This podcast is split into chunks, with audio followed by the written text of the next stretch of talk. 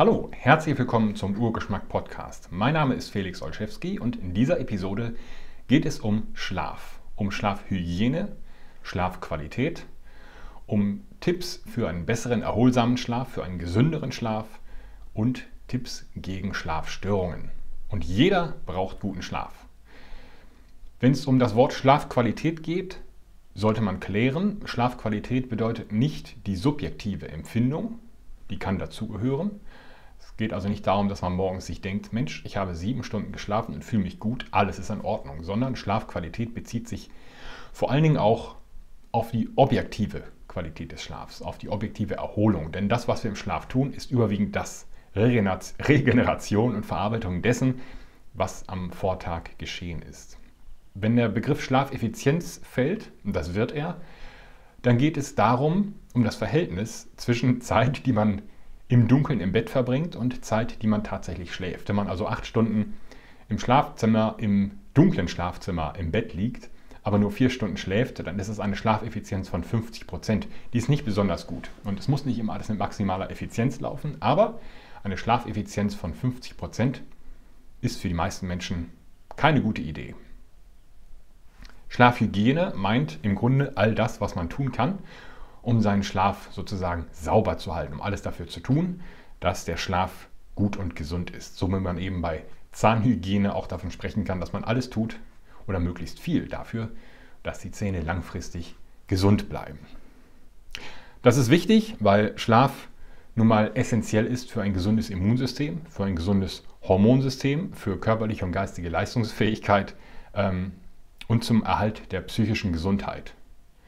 Wer also ständig zu wenig schläft, und das heißt für Erwachsene weniger als sieben bis neun Stunden Schlaf pro Nacht, der erhöht sein Risiko, schwer zu erkranken, an Erkrankungen wie Krebs zum Beispiel oder, oder auch Depressionen äh, zu erkranken.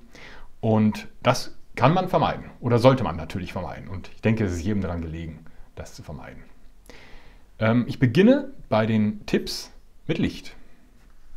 Eine der naheliegendsten Sachen. Wenn es dunkel wird, gehen die meisten Menschen ins Bett. Es gibt Nachteulen, sogenannte Nachteulen oder selbsternannte Nachteulen, die sagen, ich mag es nicht, so früh ins Bett zu gehen. Ich gehe lieber erst um 2 Uhr nachts ins Bett. Das liegt mir eher. Und ich kann das sehr gut nachvollziehen, als jemand, der früher auch sehr spät oft ins Bett gegangen ist. Nicht unbedingt, weil ich gesagt habe, ich muss das machen oder ich bin Nachteule, sondern weil ich den Abend viel zu lange Videospiele gespielt habe oder mir irgendwelche Serien angeschaut habe. Diese Zeiten liegen lange zurück, aber ich kann mich noch gut daran erinnern, dass das für mich damals gefühlt kein Problem war. Aber wir wissen, und äh, da sind wir Menschen mal alle gleich, das ist keine so gute Idee. Es gibt so einen Spielraum von ein bis zwei Stunden zwischen verschiedenen Menschen, die dann einfach unterschiedlich gut funktionieren. Aber allgemein gilt, der Mensch sollte erstens regelmäßig schlafen und zweitens, der Mensch sollte, was das Licht angeht, sich morgens möglichst binnen 30 Minuten nach dem Aufwachen nach draußen ins Tageslicht begeben und Sonnenlicht abbekommen.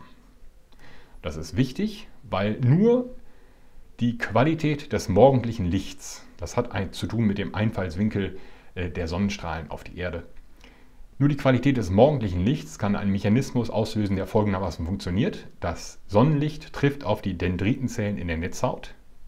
Die senden ein Signal an den Nucleus suprachiasmaticus. Das ist so der zentrale Zeitgeber im Menschen, sitzt irgendwo im Gehirn. Und dieser zentrale Zeitgeber sendet dann seinerseits Signale an verschiedene andere Organe des Körpers, was dafür sorgt, unterm Strich, denn diese ganzen komplizierten Begriffe muss man sich nicht merken, dass man irgendwo 12 bis 14 Stunden später angemessen müde wird oder sagen wir mal 10 bis 14 Stunden später.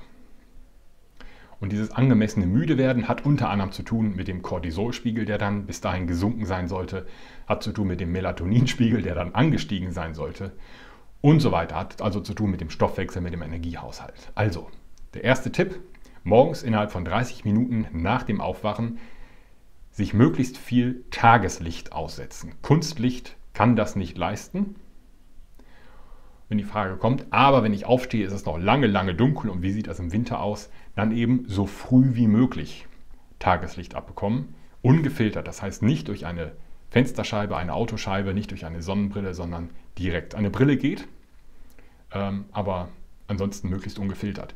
Wenn der Himmel bedeckt ist, eher 30 Minuten. Wenn es sonnig ist oder die Sonne zu sehen ist, eher so 5 bis 10 Minuten. Das würde genügen. Wenn all das nicht geht, aus irgendwelchen Gründen, kann man sich behelfen mit Kunstlicht. Es gibt so LED-Panels für Künstler zum, zum Durchpausen und so weiter. Sowas kann man sich auf den Schreibtisch stellen zum Beispiel.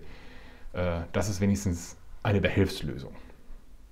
Der zweite Punkt ist, man sollte möglichst am späten Nachmittag das Licht der untergehenden Sonne sehen. Man muss nicht in die untergehende Sonne gucken. Man sollte übrigens nicht in die Sonne gucken, wenn es weh tut. Also der Körper sendet meistens ganz gute Signale. Nicht in die Sonne schauen, das kennen die meisten auch.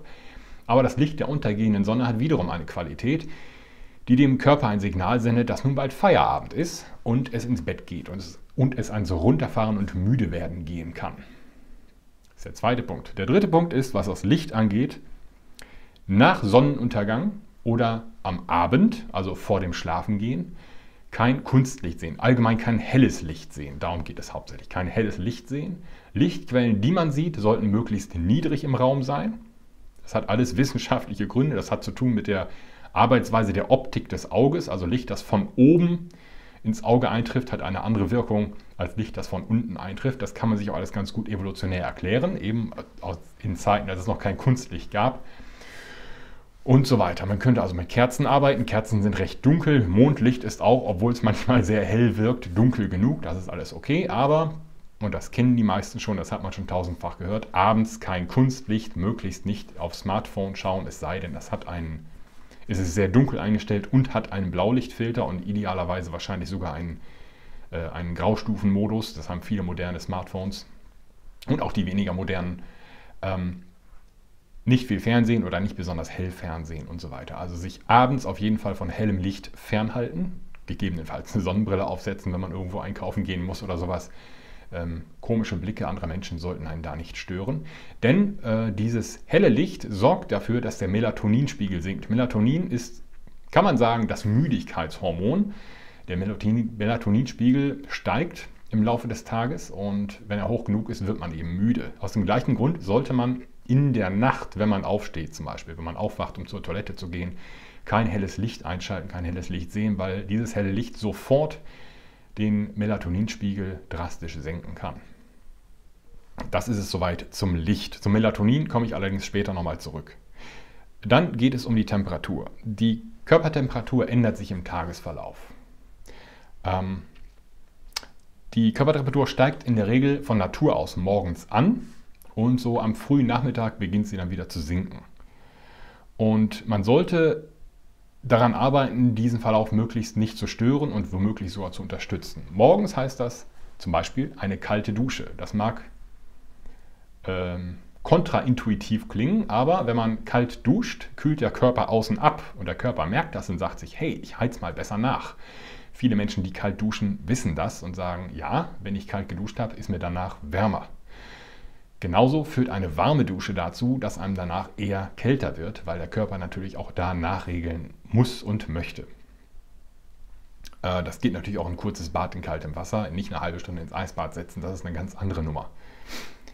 Ähm, du kannst auch morgens, das ist sehr ratsam, deine Körpertemperatur erhöhen, zusätzlich durch ein Workout, durch Sport am Morgen. Ist allgemein sowieso empfehlenswert und dient auch der Schlafqualität. Auch das erhöht die Körpertemperatur, erhöht den Cortisolspiegel, der morgens auch stark ansteigt und ansteigen sollte. Das ist gut für den normalen Tagesverlauf, für die normale Funktion. Im Gegensatz dazu wieder, was passiert am Abend? Die, der Körper kühlt ab. Auch da kann man zusätzlich sagen, wenn man Probleme beim Schlafen hat, äh, ich nehme abends ein warmes Bad oder eine warme Dusche oder ein heißes Bad, heiße Dusche und sorge dafür, dass ich mich zum einen wohlfühle zum Beispiel, aber auch darum, dafür, dass meine Körperkerntemperatur eher absinkt. Denn auch das ist wichtig. Die Nachttemperatur ähm, im Schlafzimmer zum Beispiel sollte un ungefähr 3 Grad Celsius kühler sein als die übliche Temperatur. Also die, als ideal gilt eine Temperatur von 16 bis 18 Grad Celsius im Schlafzimmer. Äh, wenn einem dann zu kalt ist, ist es sinnvoller, eher eine Decke oder mehrere Decken zu benutzen. damit man in der Nacht die Möglichkeit hat, eben, wenn einem zu warm ist, eher eine Decke wegzunehmen. Also wenn es zu kalt ist, ist es einfacher nachzuregulieren, als wenn es zu warm ist, denn da müsste man erst groß durchlüften und das sorgt dann eher für größeren Aufwand und größere Aufregung, die man gerade am Abend und in der Nacht nicht gebrauchen kann. Man sollte auch dafür sorgen, man sollte nachts keine Socken tragen, ähm, weil an der Fußsohle und in den Handflächen spezifische Sensoren sitzen, die dem Körper bei der Temperaturregulierung helfen. Aus dem gleichen Grund sollte auch eine Augenmaske einen nicht zu großen Teil des Gesichts bedecken, weil auch im Gesicht spezielle sozusagen Temperatursensoren sitzen, die bei der Temperaturregulierung helfen. Jetzt kommt das Thema Bewegung. Ein Workout, hatte ich schon gesagt, innerhalb einer Stunde nach dem Aufstehen ist ideal, um die Wachheit, um die Aufmerksamkeit am Tag optimal auszurichten, um also dem Tageslauf zu helfen. Es gab lange Zeit die Annahme, dass ein Workout am Abend vorm Schlafengehen nicht gut ist, weil Sport ja die Körpertemperatur erhöht und die These war, ja, mit einer hohen Körpertemperatur schläft man nicht so gut. Das stimmt tatsächlich. Menschen mit einer hohen Kerntemperatur oder überhöhten Kerntemperatur schlafen nicht so gut.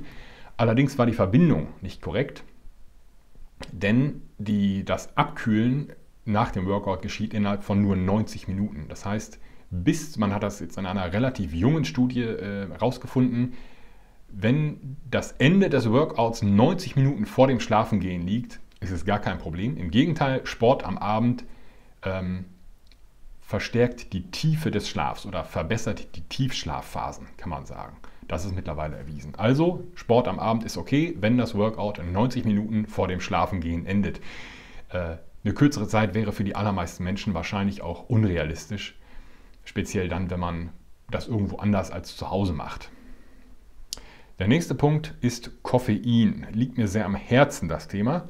Trinke, wenn du Kaffee oder Koffein trinkst, möglichst den ersten Kaffee frühestens 90 bis 120 Minuten nach dem Aufstehen.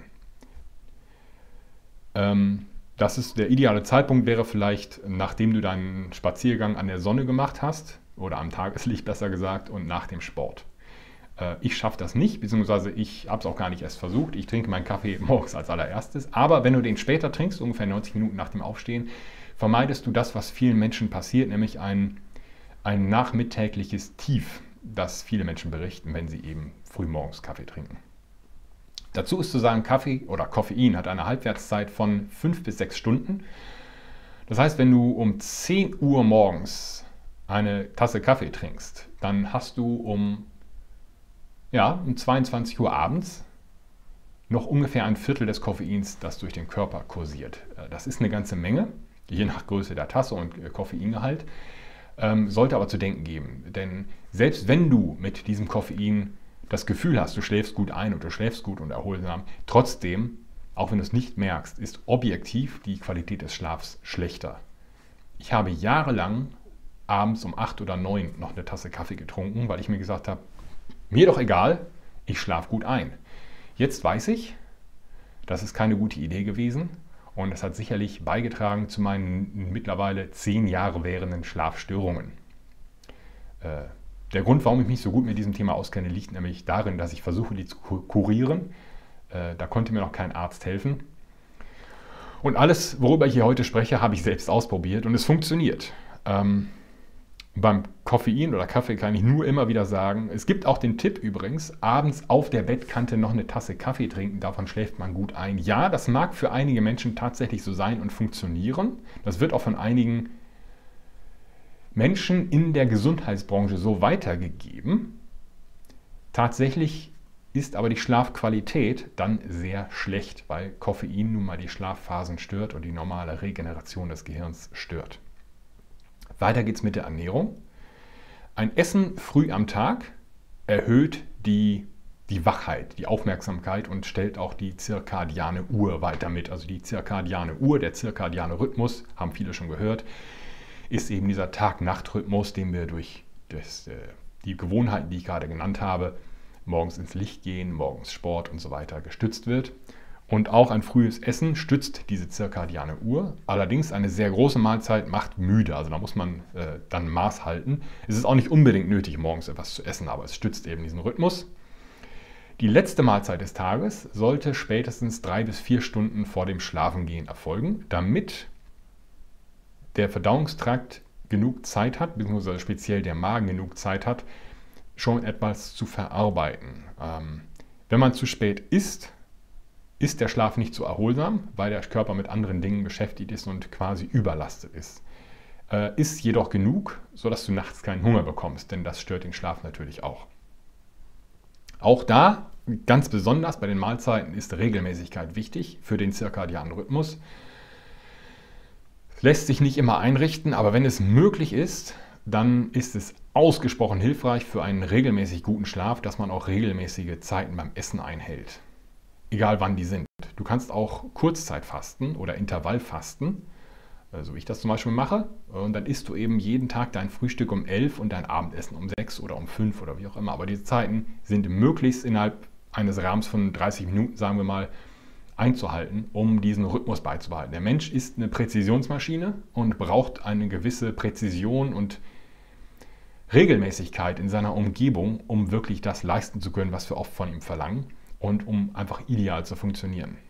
Ähm, isst grundsätzlich reichlich Gemüse und versorge dich allgemein mit allen nötigen Nährstoffen. Besser überversorge dich mit diesen Nährstoffen. Im Rahmen des Vernünftigen natürlich. Denn auch das ist wichtig, eine gute Nährstoffversorgung trägt zu einem guten Schlaf bei. Drogen. Alkohol und Cannabis mindern die Schlafqualität. Ähm, auch da gilt das ähnlich wie beim Koffein. Es mag sich toll anfühlen, abends ein Glas Wein oder zwei Glas oder mehr zu trinken.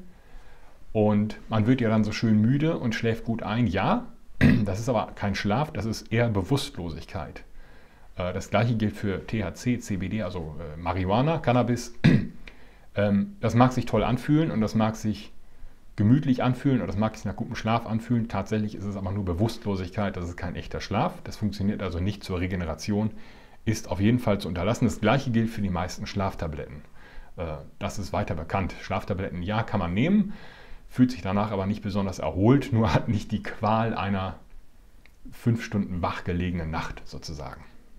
Dann geht es zu den Nickerchen. Ähm, das ist eine häufige Frage, ob man nach, nachmittags einen äh, Mittagsschlaf oder irgendwann einen Mittagsschlaf oder ein Schläfchen halten sollte, um sich um fit zu bleiben. Es gibt Menschen, für die das funktioniert. Es gibt Menschen, für die das nicht funktioniert. Man sollte darauf achten, dass es den nächtlichen Schlaf nicht beeinträchtigt. Wer allgemein Schlafprobleme in der Nacht hat, sollte überlegen, sein Schläfchen, sein Nickerchen am Tag sein zu lassen und es vor allen Dingen nicht zu, äh, nicht zu spät zu halten. Und allgemein gilt auch, ähm, maximal 90 Minuten. 90 Minuten ist auch ungefähr der Rhythmus einer, einer vollständigen Schlafphase mit den drei Phasen plus REM-Schlaf und so weiter. Äh, anstelle des Nickerchens bietet sich an Meditation oder Selbsthypnose oder so etwas wie Yoga Nidra oder sogenannte NSDR. Da komme ich später noch zu. Atmung. Schlafapnoe ist eine ernstzunehmende Schlafstörung, also äh, Atemstörung während der Nacht und mindert die Schlafqualität. Also wer schnarcht, sollte unbedingt untersuchen, ob das bedrohlich ist. Und in vielen Fällen ist es das. Äh, es führt zu häufigem unbewusstem Aufwachen, stört also massiv den Schlaf. Es gibt eine Therapie, die heißt ähm, CPAP, CPAP, das ist eine Maske, die man aufsetzt, die sehr vielen Menschen schon wahnsinnig geholfen hat, um dieses Problem zu beseitigen. Äh, allgemein sollte man sich um Nasenatmung bemühen. Nasenatmung ist insgesamt kann man einfach so sagen, besser. Bis auf wenige Ausnahmen natürlich dann, wenn man sehr intensiven Sport treibt und anders einfach das Gefühl hat, nicht mehr Luft reinzubekommen. Wenn man sagt, ich bekomme nicht genug Luft durch die Nase, das kann man üben. Da gibt es viele äh, Fallbeispiele und Studien, wo Menschen sich einfach mit medizinischem Klebeband den Mund zugeklebt haben und sich so gezwungen haben, durch die Nase zu atmen. Natürlich vernünftig, ne? also nicht äh, absichtlich ersticken. Denn die Atemwege in der Nase sind plastisch. Das heißt, man kann langsam trainieren, mehr Luft durch die Nase reinzubekommen. Also auch da gilt, wer durch den Mund atmet, sollte sich bemühen, auf Nasenatmung umzustellen. Das geht relativ schnell innerhalb von vier bis sechs Wochen äh, und kann auch dadurch dann vielleicht besser schlafen. Es gibt weitere Schlafhilfsmittel. Eine Augenmaske kann in vielen Fällen helfen, wenn es im Zimmer zu dunkel ist. Man muss äh, zu hell ist. Entschuldigung. Man äh, sollte immer daran denken, dass Menschen unterschiedlich dicke Augenlider haben. Also das, was ein Mensch als dunkel genug empfindet, ist für andere noch einfach zu hell. Und dann kann eben, wenn man mit mehreren Menschen in einem Raum schläft zum Beispiel, eine Augenmaske helfen. Da ist dabei dran zu denken, dass diese möglichst wenig Gesichtshaut bedeckt, sondern wirklich nur die Augen. Auch Ohrenstöpsel können täglich vielen Menschen helfen und helfen täglich vielen Menschen und es gibt keine bekannten negativen Nebenwirkungen. Einigen Menschen hilft es, die Füße höher zu lagern. Ähm, das ist eine reine Gefühlssache für viele. Also man kann die Füße auf ein Kissen legen mit einer Neigung von irgendwie 3 bis 5 Grad. Das kann die sogenannte glymphatische Reinigung begünstigen. Äh, die Forschungslage dazu ist noch ein bisschen umstritten. Das hat äh, mit, mit Gefäßen zu tun, mit dem Gehirn und so weiter. Äh, schwangere Frauen sollten darauf verzichten und Menschen mit Gefäßproblemen sollten damit darauf auch verzichten. Ist es ein Versuch wert für alle anderen. Bei der Regelmäßigkeit war ich schon, der Mensch ist ein Gewohnheitstier. Wir brauchen eine geregelte Umgebung. Ein ständiges Chaos ist nicht gesund für den Menschen. Ähm, das gilt für Schlafenszeiten, das gilt für Essenszeiten. Und wer am Wochenende sagt, jetzt schlafe ich immer mal aus, jetzt schlafe ich länger, der tut im Grunde das Gleiche, was jemand, der in Wechselschicht arbeitet, macht. Das ist eine Katastrophe für den Körper, zu sagen, regulär gehe ich um 9 ins Bett, am Wochenende gehe ich erst um 1 Uhr nachts ins Bett oder so. Äh, das ist für den Körper sehr, sehr schlecht zu verkraften und richtet ja schon mittelfristig recht großen Schaden an. Äh, das gilt fürs spätere, fürs längere Schlafen morgens als auch das spätere Aufstehen am Abend.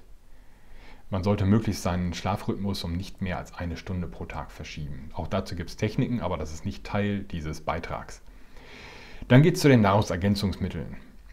Bevor man Nahrungsergänzungsmittel einsetzt, sollte man grundsätzlich alle eben genannten Gewohnheiten, alle Verhaltensweisen prüfen und optimieren. Also es ist wenig hilfreich zu sagen, ich nehme ein Nahrungsergänzungsmittel, aber schlafe trotzdem mit eingeschaltetem Licht und äh, esse fünf Minuten vorm Schlafengehen noch was. Das ist kaum zielführend. Aber wenn man all das gemacht hat und trotzdem nicht gut schläft oder erholsam genug schläft oder Schlafstörungen hat, dann kann man, sollte man in Betracht ziehen, vielleicht sogar Nahrungsergänzungsmittel zu nehmen.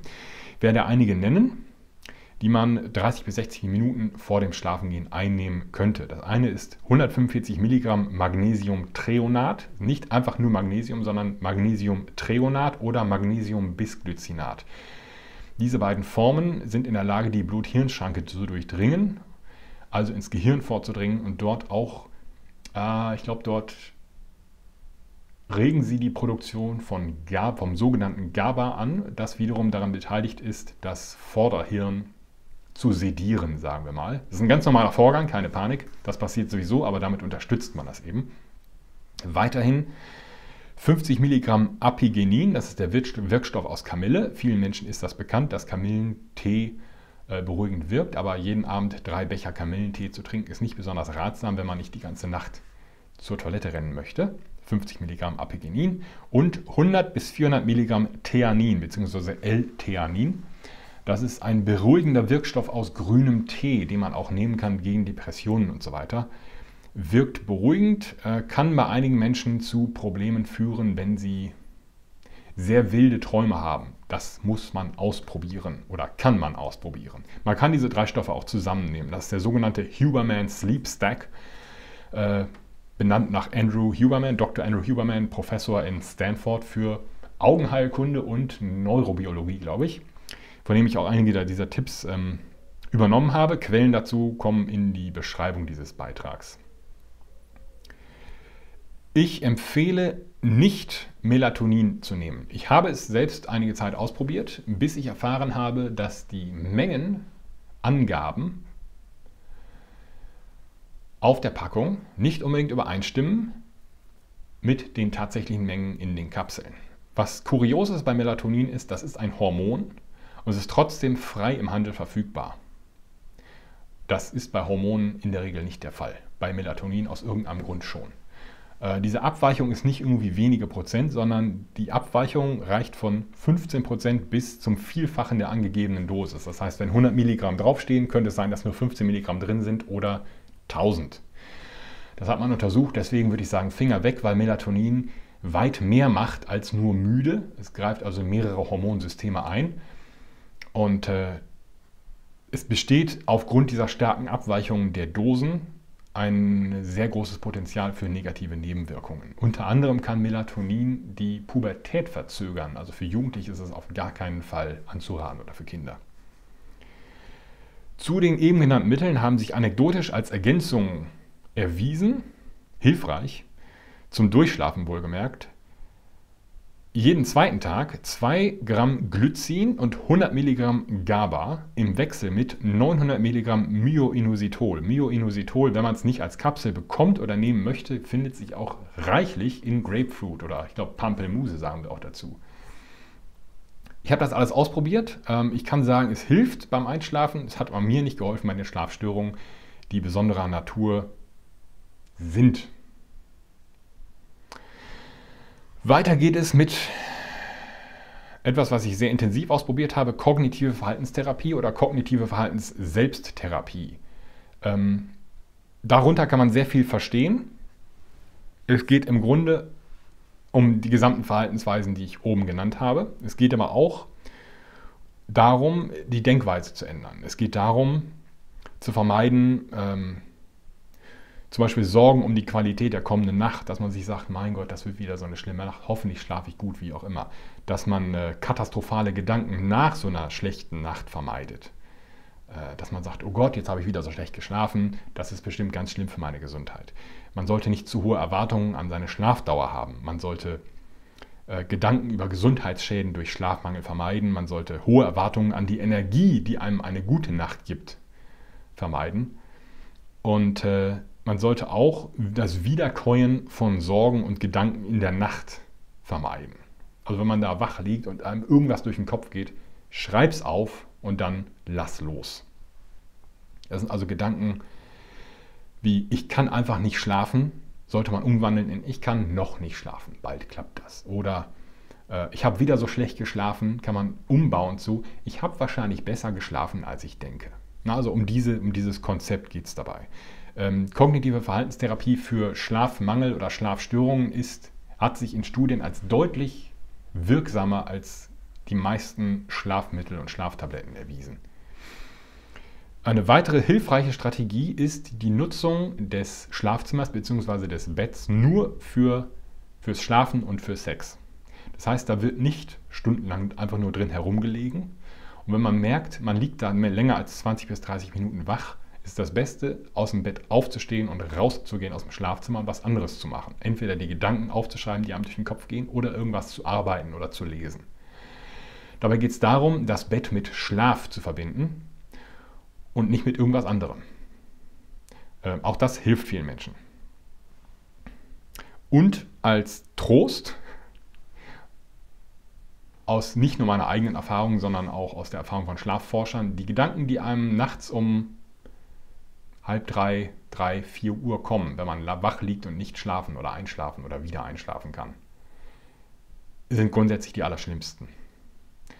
Ein Freund von mir hat das genannt äh, Tod und Zerstörung in Körper, Geist und Seele. Da kann ich ihm nur zustimmen, das hat er sehr gut formuliert.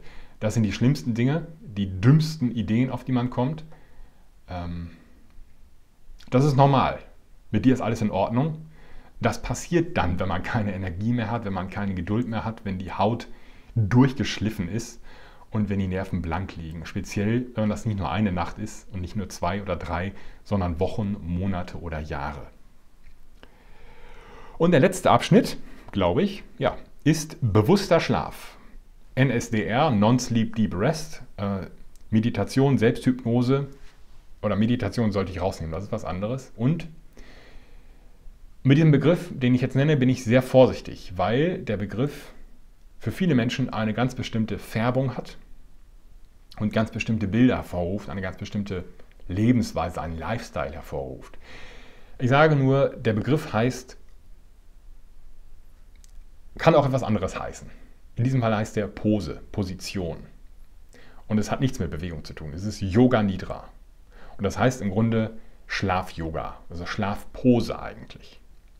Man bewegt sich aber nicht. Man liegt nur auf dem Rücken in der sogenannten äh, Leichenhaltung, Corpse Pose.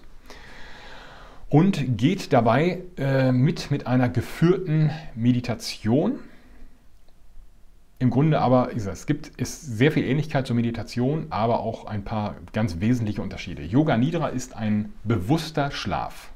Das ist eine Übung, die kann man nachts durchführen, die kann man aber auch tagsüber durchführen, da ist sie noch deutlich sinnvoller. Yoga Nidra ist seit über 50 Jahren sehr gut wissenschaftlich erforscht und ich war selbst überrascht festzustellen, dass es positive Wirkungen geht weit über Schlaf hinaus oder Schlafqualität hinaus. Man hat gesehen, dass man dadurch Hormonspiegel normalisieren kann, dass man dadurch den Blutzuckerspiegel positiv beeinflussen kann. Man kann dadurch Depressionen bekämpfen. Man kann diverse Krankheiten und Symptome dadurch lindern. Das ist ziemlich gut erforscht. Wie gesagt, Quellen dazu kommen in, sind in dem Artikel, den ich im, in den Beschreibungen dieses, dieser Episode äh, veröffentliche. Ähm, Yoga Nidra beinhaltet im Grunde, dass man ungefähr 20 bis 30 Minuten oder 10 bis 30 Minuten auf dem Rücken liegt und sich von einer relativ monotonen Stimme äh, einlullen lässt. Man geht bestimmte Positionen im Körper durch, man geht bestimmte Bilder durch. Man führt eben in eine Art, in den Zustand kurz vorm Einschlafen, dem man aber, in dem man aber bei vollem Bewusstsein ist. Das heißt, man geht in die bewusste Dosigkeit und durch sie hindurch wieder in die Bewusstheit hinein. Das ist schwer zu beschreiben. Die ersten Male, die man das macht, ist sehr gut möglich, dass man einfach einschläft. Das ist nicht schlimm, das ist Übungssache. Ich kann aus eigener Erfahrung berichten, äh, die sich mit der Erfahrung vieler anderer Menschen deckt. Ich habe das sechs Wochen lang praktiziert, dreimal die Woche, mindestens dreimal die Woche, und habe dadurch Schlafstörungen kuriert, die mich über zehn Jahre malträtiert haben. Und äh, ich habe da nicht aufgehört. Also ich mache das weiter, weil ich weitere Ziele für meinen Schlaf habe. Also ich habe, äh, bei mir ist es so, dass ich mehrfach pro Nacht aufwache, gewacht bin und nicht wieder einschlafen konnte in den allermeisten Nächten. Das heißt, für mich ist die Regel drei Stunden Schlaf gewesen. Und äh, man kann immer weiter daran arbeiten, weil eben Yoga Nidra auch nützlich ist für die Gedächtnisleistung, für die mentale Leistung, für die kognitiven Fähigkeiten und so weiter. Ist es grundsätzlich nützlich, das immer zu praktizieren. Ich ähm, würde es gerne jeden Tag machen, aber ich schaffe es nur jeden zweiten Tag. Das ist völlig in Ordnung, das ist eine gute Übung. Man kann es vielleicht so beschreiben: Yoga Nidra ist eine Übung, zur Entspannung.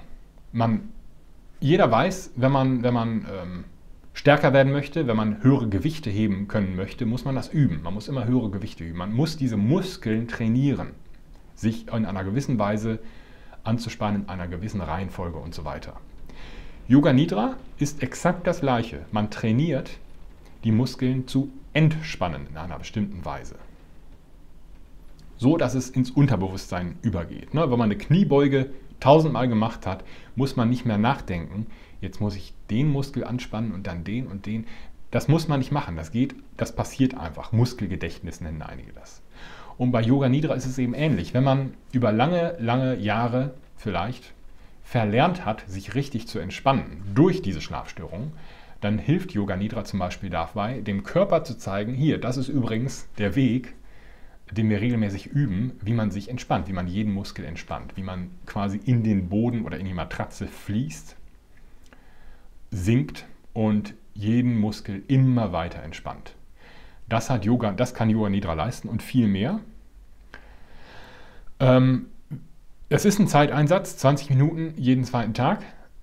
Für mich ist es auch so, ich kann das nicht einfach an einem vollgestopften Tag machen. Das heißt, ich muss mir die genaue Zeit festlegen und muss dann in der Zeit davor mich auch ein bisschen darauf vorbereiten.